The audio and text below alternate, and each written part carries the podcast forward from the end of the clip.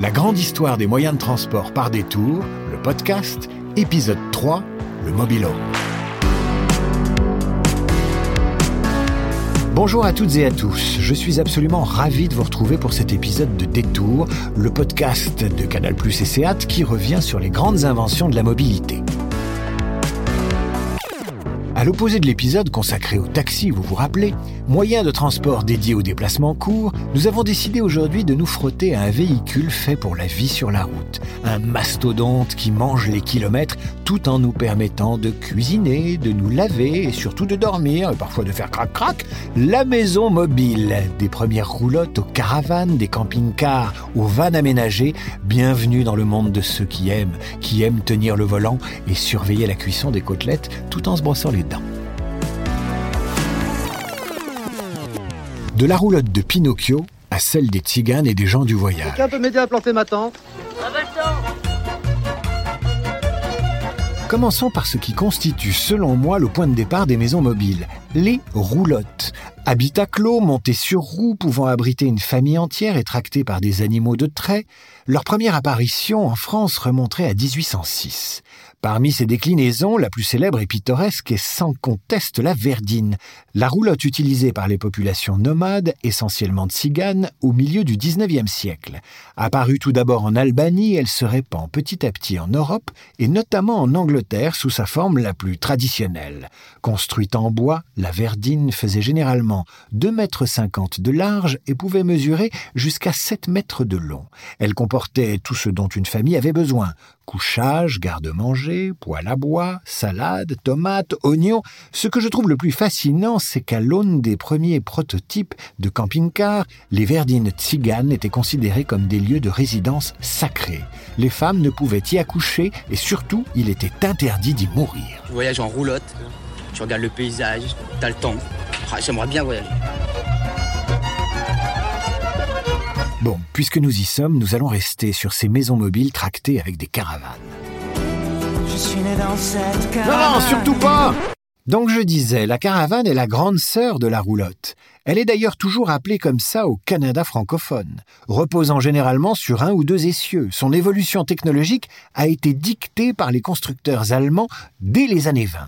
Il existe donc différents types de caravanes. La capucine avec les clip-cars ou les randocars qui épousent la forme de la voiture pour avoir la chambre à coucher au-dessus de la cabine de conduite. Elles sont généralement fixées au toit et à la boule d'attelage. Il y a aussi les caravanes extensibles, sortes de blocs rectangulaires surbaissés et dont le toit relevable sert de chambre. Et puis on peut bien sûr parler des mobilhomes, véritables maisons construites sur un châssis remorquable. Bref, c'est incontestable, la caravane, c'est super chouette, mais un autre véhicule m'intéresse encore plus, son nom, le camping-car. Les camping-cars. Plus cher que les caravanes, c'est vrai. Pour deux raisons. D'abord, plus besoin de voitures. Ensuite, la TVA, 33% contre 17,60 pour les caravanes. Le prix moyen pour 4 personnes, 80 000 francs. Avec les pliantes, les camping-cars, c'est le grand boom, synonyme de confort et de liberté. Le camping-car est incontestablement le point crucial de notre sujet, puisqu'au milieu des caravanes, roulottes et autres mobile homes, il est le seul à être à proprement parler un véhicule.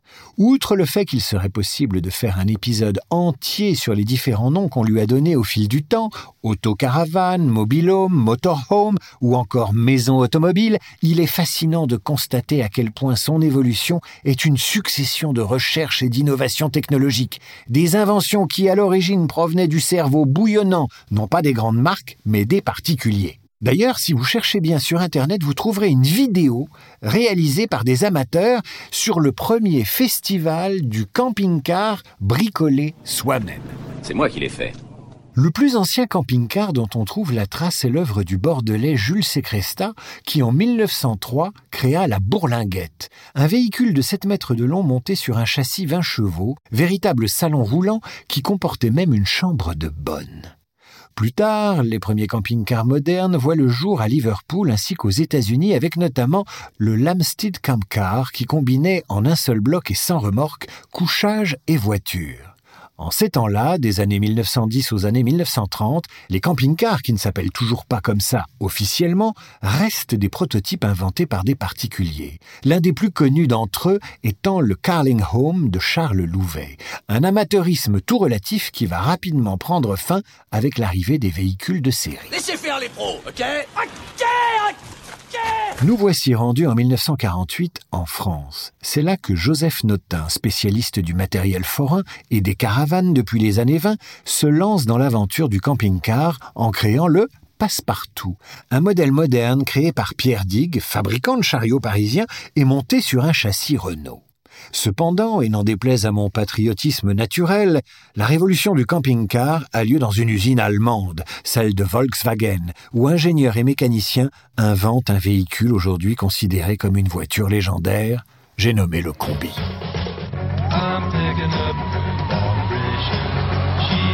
Ils n'ont pas peur des chemins buissonniers. Partir en combi, c'est encore partir à l'aventure, en prenant son temps. Tout en rondeur et en couleur acidulée, son look vintage attire immédiatement la sympathie. Inventé en 1951, inspiré de la forme arrondie de la coccinelle, le combi ou transporteur est une réussite commerciale dès sa sortie des usines. Flairant le bon filon, Volkswagen va rapidement adapter son bébé et créer une série camping-car avec la gamme Volkswagen Westphalia Camper, sobrement baptisée Camping Box. Alors que depuis le début, les expérimentations étaient surtout artisanales, en gros, on essayait de faire en sorte que ça roule, la marque allemande innove avec une recette simple, une camionnette fonctionnelle dont l'aménagement est entièrement tourné vers le confort. C'est d'ailleurs via cette notion prépondérante pour ce genre de véhicule que les États-Unis font leur grand retour sur le devant de la scène. Nous sommes alors au début des années 70, c'est le Flower Power, en guise de carrosserie.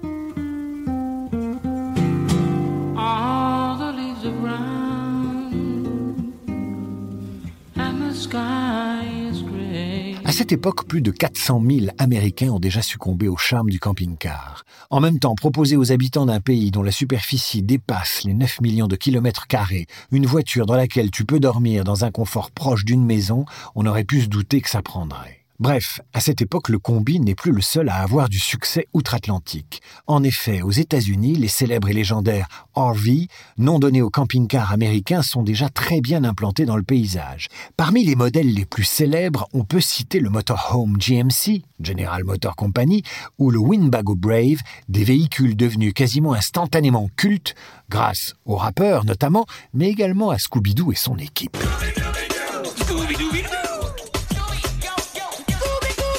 À l'approche du XXIe siècle, le véhicule est largement implanté grâce à son industrialisation. Fabriqué à la chaîne par de grandes marques françaises, allemandes et italiennes comme Pilot ou Heimer, les camping-cars sillonnent l'Europe et provoquent la colère des automobilistes qui se retrouvent derrière eux sur la départementale des vacances.